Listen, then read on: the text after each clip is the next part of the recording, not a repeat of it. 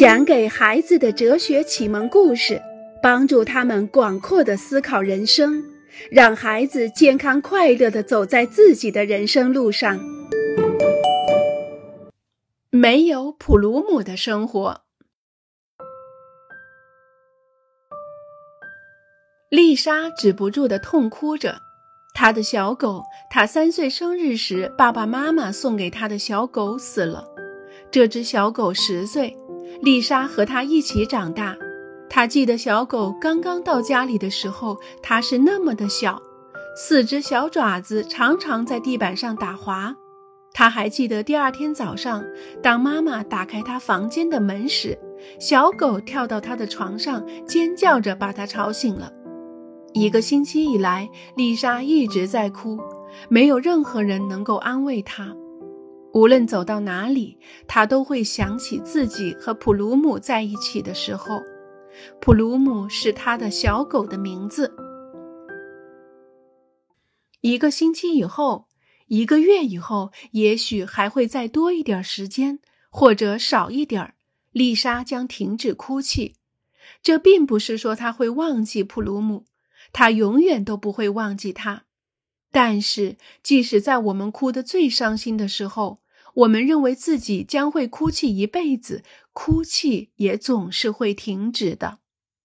事实上，正是眼泪在帮助我们停止哭泣，眼泪帮助我们倾诉心中的痛苦。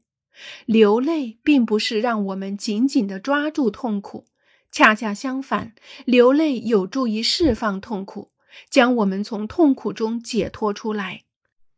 眼泪带走了集聚在我们身体内部的消极力量，这些消极力量使我们心肠变硬，从而阻碍我们生活。眼泪也有助于伤口愈合，因为眼泪不仅能减轻疼痛，还能让伤口痊愈。眼泪炙热而温柔，它抚慰着我们的心灵、我们的精神和我们的身体。不仅如此，眼泪还一点一点地在我们心中重建一个空间，这里既有对过去的美好回忆，也有对未来的崭新规划。丽莎将学会失去普鲁姆后的生活，她的眼泪会帮助她翻开新的一页。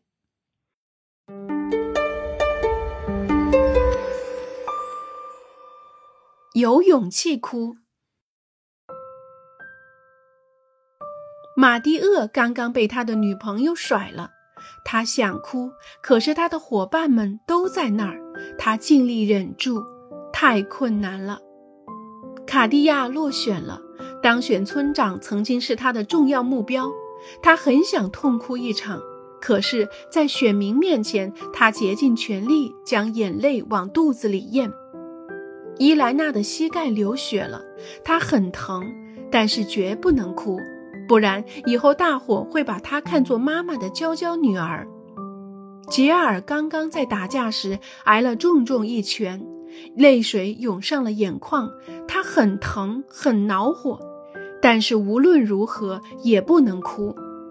校车就要开了，孩子们将去野外上自然课，所有的孩子们都在挥手向爸爸妈妈说再见，而德尼呢？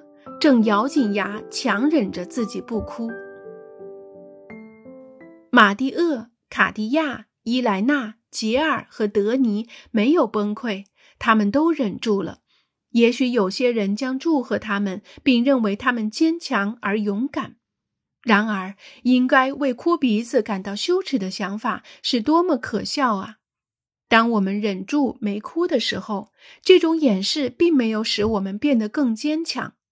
在受伤的时候，我们是不是为流血而感到过羞耻呢？是的，哭泣就是崩溃，是我们忍受不了的信号，是我们没有力量承受某种东西的信号。我们可以一直认为哭泣是一个弱点，然而相信人类没有弱点，这才是一个真正严重的弱点。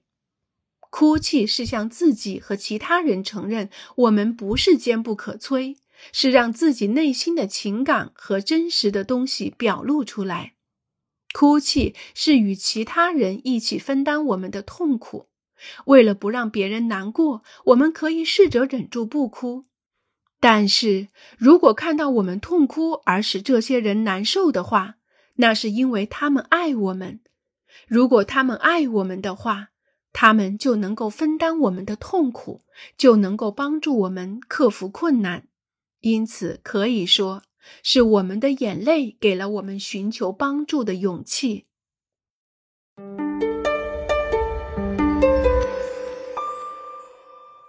值得庆祝的是。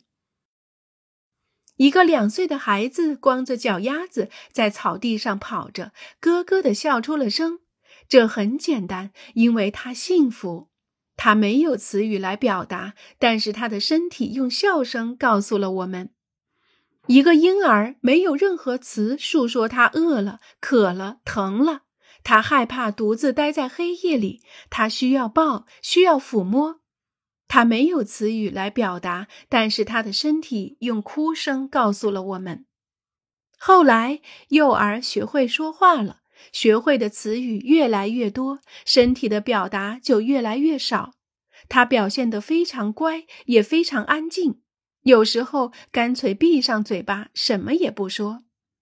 值得庆幸的是，生活中我们会情不自禁地去笑、去哭，会笑得哭起来。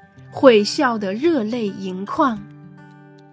好了，亲爱的小伙伴们，关于欢笑与眼泪，我们就讲到这儿了。